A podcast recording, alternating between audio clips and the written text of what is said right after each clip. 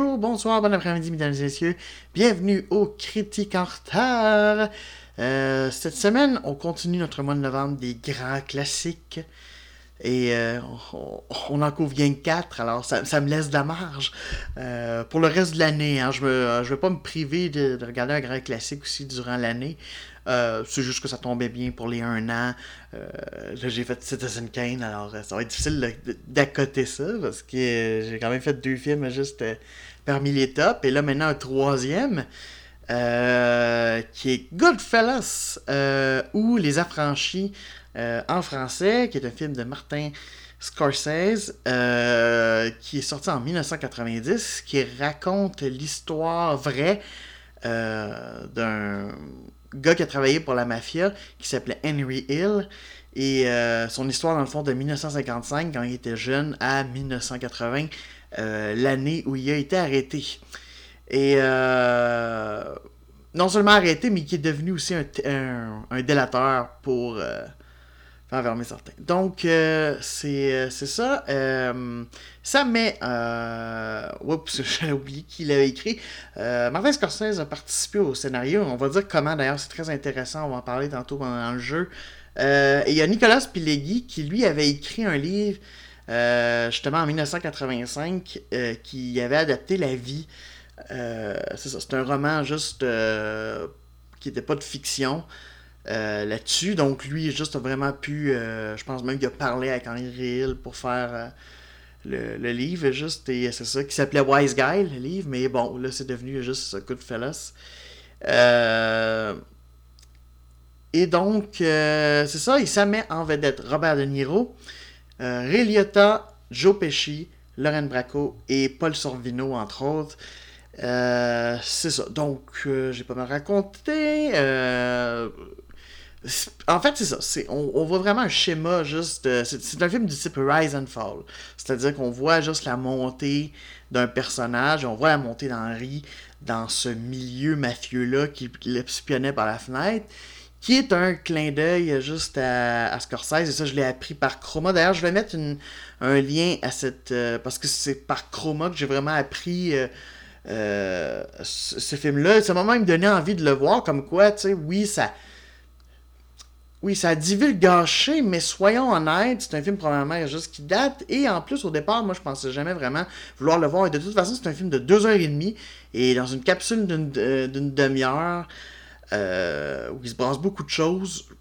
Oui, t'as l'histoire en gros. Oui, t'as un petit peu juste, mais y a, probablement, il n'y a pas de retournement incroyable, vu que c'est basé sur une histoire vraie. Et euh, il y a bien des détails qui ne sont pas dans la dans la capsule de Karim Debache. Donc ça vaut la mais ça vaut la peine à voir. Euh, c'est comme je vous dis, ça m'a même donné le goût de le voir. Donc euh, même en sachant tout ça, c'est pas pour rien que ça a fait Ah oui, il faut que je mette Goodfellas ce mois-ci. Parce que je voulais vraiment le voir. Donc donc, du coup, c'est particulier parce que j'ai l'impression, j'ai tellement la, capsule de chroma en tête que euh, je veux pas non plus juste répéter ce qu'il dit. Euh, mais ouais, c'est ça. En tout cas, bref, euh, ce schéma-là de Rise and Fall, bon, c'est connu. on le voit dans beaucoup de trucs biographiques parce que. Puis surtout au niveau du gangster, parce que c'est un peu une manière de morale de montrer, ben, dans le fond, juste que toutes les conséquences ont des airs. Euh, tous les actes ont des conséquences, pardon. J'ai fait l'inverse, ça va bien. Euh, excusez-moi, j'ai un peu de fatigue. J'ai eu une fin de semaine très très chargée. Et euh, tout ça pour dire que, en, fait, c'est intéressant à ce niveau-là. C'est intéressant d'autant plus que c'est ça, c'est basé sur une histoire vraie. Et on reparlera du parrain parce que je vous avais dit juste quand j'ai fait l'épisode du parrain que euh, je voulais voir aussi Godfellas et que je ferais un lien entre les deux. Et clairement, je l'ai fait et je l'ai noté pendant que je regardais le film. Euh, vers le trois quarts du film, j'ai comme noté, j'ai fait, ok, je, vois juste. Euh, je, vois les différences. Mais déjà, dans le, dans le style cinématographique, Scorsese a un côté très, très, très. Dynamique, c'est-à-dire qu'on parle d'une longue période de temps aussi, où il se passe des événements, Mais Scorsese va avoir un côté ellipse où de temps en temps on va avoir des surimpressions pour nous dire où on est dans le temps, mais pas tant que ça. En fait, peu, peu importe, juste l'important c'est qu'on suive, on voit l'évolution, on voit juste les personnages vieillissent. Et euh, c'est ça. Et puis de toute façon, on a euh, la narration de, euh, de Ray Liotta, juste du personnage d'Henri, qui dans le fond nous situe tout le temps. Fait que euh, on, suit tout le temps où est-ce qu'on en est. Puis on a même, d'ailleurs, c'est intéressant parce qu'il y a aussi la narration euh, du point de vue de Karen aussi. Et ça, c'est intéressant parce que ça peut être juste concentré sur Henri. C'est sûr que c'est surtout sur lui. Mais c'est intéressant juste d'avoir son point de vue à elle aussi. Euh, où elle admet elle-même que, tu sais, il y a bien des femmes qui seraient sauvées en sentant que, oups, leur copain, euh, euh, le, gars qu'ils ont rencontré, c'est un gangster, mais que elle, finalement, le, goût du frisson puis les affaires de même, ben, elle va le vivre. Et elle va le vivre à plein, je peux vous dire ça, avec tous les hauts et les bas que ça amène. donc, c'est intéressant à ce niveau-là. Et c'est là où je dirais la différence. Bon, on va en parler tout de suite. La différence au niveau juste avec le parrain, c'est que c'est ça. Le parrain aussi se passe aussi sur une période de temps assez longue, en tout cas une bonne période de temps. La différence, c'est que ça a un côté plus opératique. Un côté plus. Et c'est surtout que c'est très familial. Là, ce qui est intéressant, euh, là, ce qui est intéressant, et je dis pas que c'est pas intéressant dans le parrain, parce qu'on va reparler juste, mais ce que je dis, c'est que là, le point de vue, et un peu de l'extérieur. C'est-à-dire que le personnage de Robert De Niro et de Ray Liotta ne feront jamais partie de la famille. Ils n'auront jamais de trucs dans la famille. Ils les aident, ils ont droit. Mais tu sais, ils n'auront pas le droit de toucher, mettons, un autre caïd d'une autre famille mafieuse. Pourquoi? Parce que, ben, ils sont pas italiens. Donc, c'est non. Tu, ne fais pas ça à moins d'avoir eu l'autorisation par la famille, ça fait de Tu sais, ils sont quand même vus un petit peu comme justement des. Euh, euh, à un moment donné, dans un bar, euh, il y a un autre justement Kane mafieux qui croise, puis tu sais, il appelle le personnage juste d'ailleurs de, Robert De Niro, l'Irlandais. Ce qui est assez comique quand on sait qu'il y a un film Netflix qui, est sorti ou qui va sortir, justement avec De Niro, tout ça. Dans, le fond, on, voit beaucoup de monde juste de. Euh, parce que Joe Pesci aussi là-dedans, même rajeuni numériquement, euh, puis qui s'appelle l'Irlandais. Intéressant encore, juste un peu. Euh, qui sait, j'en ferai probablement une critique, peut-être dans les prochains mois. Je sais pas quand exactement. Euh, je vous avoue que, tu sais, je vous avoue que je suis pas le plus grand, grand fan non plus de films de gangsters. Donc, d'en avoir écouté déjà deux en un mois, c'est bon. Euh, là, je vais peut-être prendre une pause. J'irai peut-être pas tout de suite vers euh, The Irishman. Mais on en reparlera. On en reparlera parce que je veux rattraper des trucs de Scorsese. Parce que avant Goodfellas, c'est seulement mon deuxième film que je vois de lui. le premier que j'ai vu, c'est Shutter Island. Euh, je sais pas si certains. Euh, j'avais pas détesté, mais à l'époque, j'avoue que j'avais un petit peu mal compris le trailer. C'était un petit peu difficile. J'étais plus jeune aussi. Je, je... Fait que j'étais peut-être pas juste. Euh, parfaitement. Fait que j'avais pas tripé tellement sur le film. Puis en même temps, j'avais pas détesté ça. Donc, euh, c'est ça. Mais là, juste, j'ai envie de rattraper juste euh, Scorsese, j'ai envie de voir, euh, c'est ça, The Departed. Il y aurait le Loup de Wall Street. Le Loup Wall Street, honnêtement, le prochain film que j'aurais envie de voir, c'est vraiment le Loup de Wall Street. Ça, honnêtement, là, Scorsese, j'aimerais vraiment le voir. avec DiCaprio, il y a l'aviateur, tout ça. Donc, non, c'est ça. Scorsese c'est vraiment juste. Ça fait partie de ces réalisateurs que c'est pas pour rien qu'ils sont devenus mythiques et tout ça. C'est que ils ont un style à eux. Euh, ils ont une approche juste qui est... Euh, au point d'ailleurs, je trouvais ça fascinant parce qu'en regardant, je trouvais. Euh, parce qu'il y a beaucoup de plans séquences magnifiques. D'ailleurs, dans Chroma, ils montrent. celle où avec Karen il se promène dans le restaurant effectivement comme il dit symboliquement c'est pour montrer qu'il y a la vie devant lui puis l'aisance avec laquelle il est dans ce, monde-là, dans ce milieu-là. Euh, mais c'est ça. Et ça m'a fait penser à un réalisateur québécois, je trouve. Ça m'a fait penser un peu à Pods. Et là, je sais, va dire, ben là, Pods n'a pas la même notoriété. Non, non, pas la même notoriété. Mais je trouve que dans ses affaires, euh, euh, dans ce film-là aussi, j'ai vu beaucoup d'éléments où des fois, on est sur une autre scène, mais on a de l'audio qui parle d'une scène précédente où on sait qui est juste, etc. Et on me dira, ouais, il y a plein d'autres réalisateurs qui le font, mais je trouvais que le style de Pods euh, avec Scorsese. en tout cas, j'ai l'impression qu'il a été bien inspiré par Scorsese dans, dans son approche. tu sais, j'ai pas tout vu Pod, mais j'en ai vu beaucoup.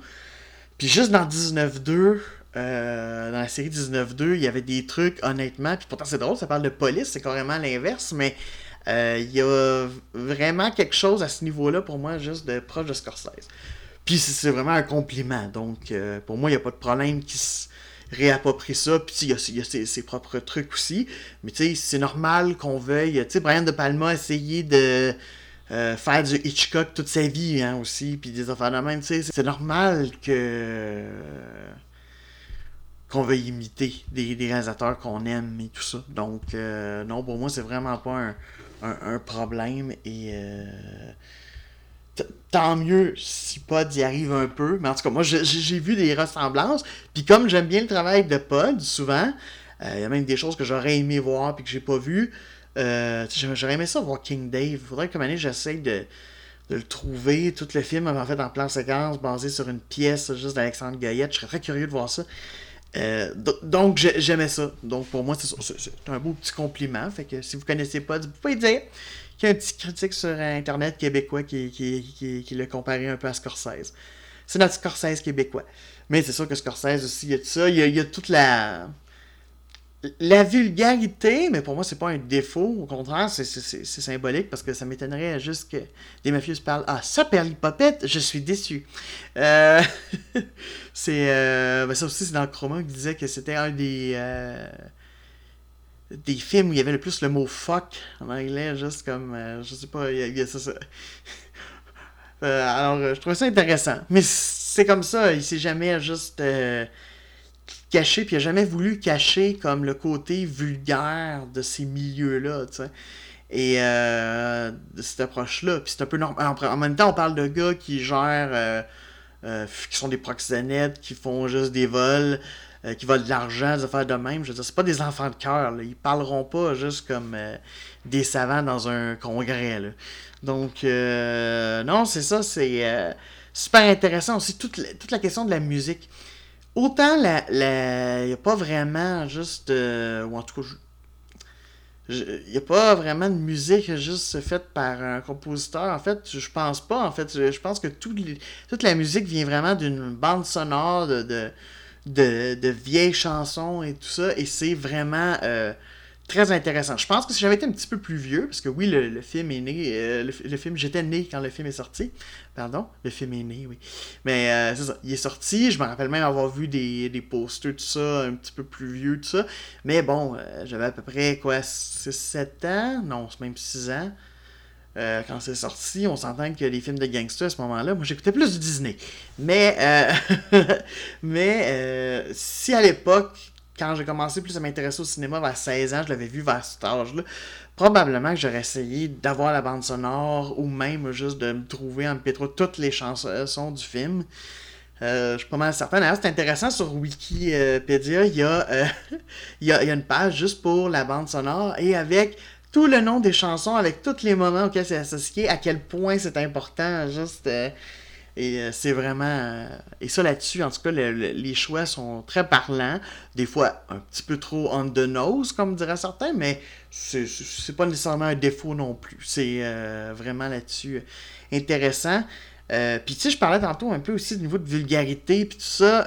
Faut dire aussi une chose, c'est que Joe Pesci a, dit juste dans des interviews par après que pendant les répétitions, il y avait beaucoup d'improvisation, puis de... il se laissait aller, il comptait, et on le voit un peu. Et dans le fond, Scorsese prenait les meilleurs bouts, euh, il faisait une transcription de ça, et il mettait dans le script juste euh, euh, par après. Du coup, c'est intéressant, parce qu'entre autres, le personnage de Joe Pesci, qui raconte souvent des anecdotes un peu, puis bon, qui fait rire bien le monde, euh, c'est ça, tu sens d'ailleurs que tu c'est parti d'une certaine improvisation, mais ça marche, ça marche avec le personnage, ça marche juste avec la, la scène, l'environnement, c'est c'est parfait à ce niveau-là.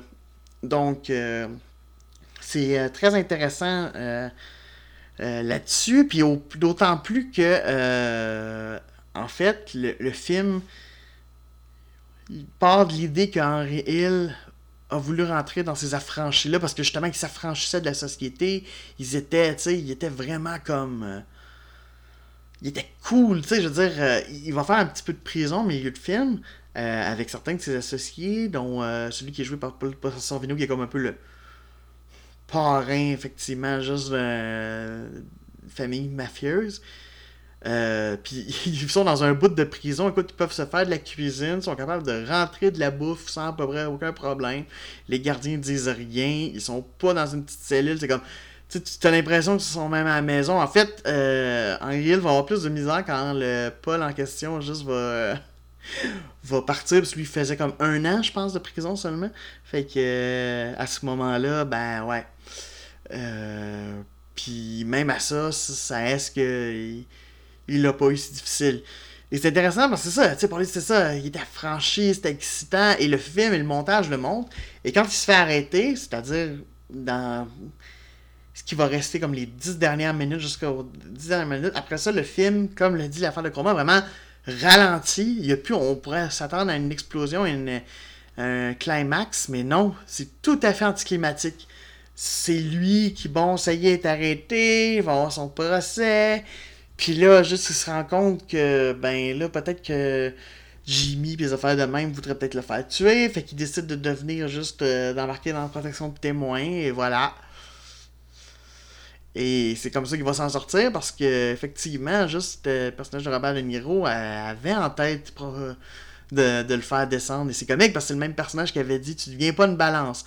Ben, il devient une balance. Et comme il l'a dit vers la fin, il devient un mec minable dans un truc minable qui méprisait totalement étant jeune. Du coup, c'est ça, il, vit son retour de bâton, même si finalement euh, le personnage et même euh, euh, le, vrai homme, va, avoir mieux fini que la plupart des gens dans les trucs mafias, c'est-à-dire que il va être mort, je pense, d'une maladie en 2012, mais c'est ça, il sera pas fait assassiner. Donc, ouais, c'est c'est intéressant à ce niveau-là. Euh, par contre, je vais être honnête, euh, j'ai beaucoup aimé ça. J'ai aimé aussi les arrêts sur image à des moments vraiment importants pour Henri euh, aussi. Là je dirais que le film, je l'ai quand même un tout petit peu moins aimé que le parrain. on dirait que la dimension plus opératique et familiale du parrain me plaisait plus que ce côté un peu euh, outsider, côté plus juste, euh, je sais pas, euh, très. C'est difficile à dire parce que j'ai, en j'ai beaucoup aimé. Hein. Ça reste un très, très, très bon film. je dirais que c'est, malgré tout, pour le mois de novembre, c'est comme à date des trois films, celui que j'ai un peu moins aimé. Mais là, quand je dis moins aimé, ça veut pas dire qu'il est pas bon. Au contraire, il est très bon. C'est juste euh, Citizen Kane et même le parrain, même en sachant bien les trucs du parrain, m'ont mis plus sur le cul. Je reste encore avec beaucoup de trucs du parrain, plus que j'y pense juste avec les, les semaines. Donc ça marche fort. Euh, puis c'est pareil pour Citizen Kane. Celui-là, je ne suis pas si certain que tout va rester. Mais euh, je comprends tout à fait toutes ces nominations Oscar. Je comprends même moi, juste que Joe Pesci a remporté comme meilleur acteur de soutien. Il y a vraiment il s'est beaucoup donné juste euh, dans son rôle. On sent vraiment le plaisir juste de, le faire. Et euh, il, est vraiment intéressant. Il est, attachant tout en étant un psychopathe, on va le dire. Excusez, là, mais c'est ça pareil. Il, a des problèmes de tempérament, disons. Il, aurait besoin d'une cure pour la colère. Mais c'est ça, tu sais. c'est vraiment juste intéressant. Tout ça, c'est mérité je comprends pourquoi il est rentré juste euh, dans le National Film Registry comme euh, tous les films que j'ai traités jusqu'à maintenant, ce mois de novembre. Tout ça, je comprends tout à fait. C'est juste que euh, peut-être, comme je disais déjà, je suis pas le plus grand fan de trucs de gangsters parce que déjà en partant, j'ai un petit peu de difficulté avec la glorification parce que forcément un film de gangster, ça glorifie un peu parce que forcément, t'en fais les héros, tu les suis tout le temps, fait que tu veux tout le temps qu'ils réussissent. Ce qui est un peu fucké, ben, ça reste du monde qui, tu sais, il lui dit lui-même, il dit, j'ai jamais payé d'impôts, j'ai jamais juste euh, tout ça, je suis presque invisible aux yeux de l'État, tout ça, puis j'ai fait des saloperies dont il a participé au plus grand braquage de l'histoire des États-Unis, qui est la, celle de la Lufthansa. Euh, sauf que du coup, ben, moi, euh, mal à l'aise. Ça me. Mais, et même si on voit le retour de bâton, même si on voit que, ben, c'est ça, il aurait peut-être dû écouter Paul et ne pas tomber dans la, drogue. C'est intéressant d'ailleurs, hein, comment on. Ces deux films-là montrent que la mafia, autant aujourd'hui, elle s'en occupe un peu plus de la drogue, mais elle a eu un, elle a eu un certain temps, juste une affaire de on touche pas à ça.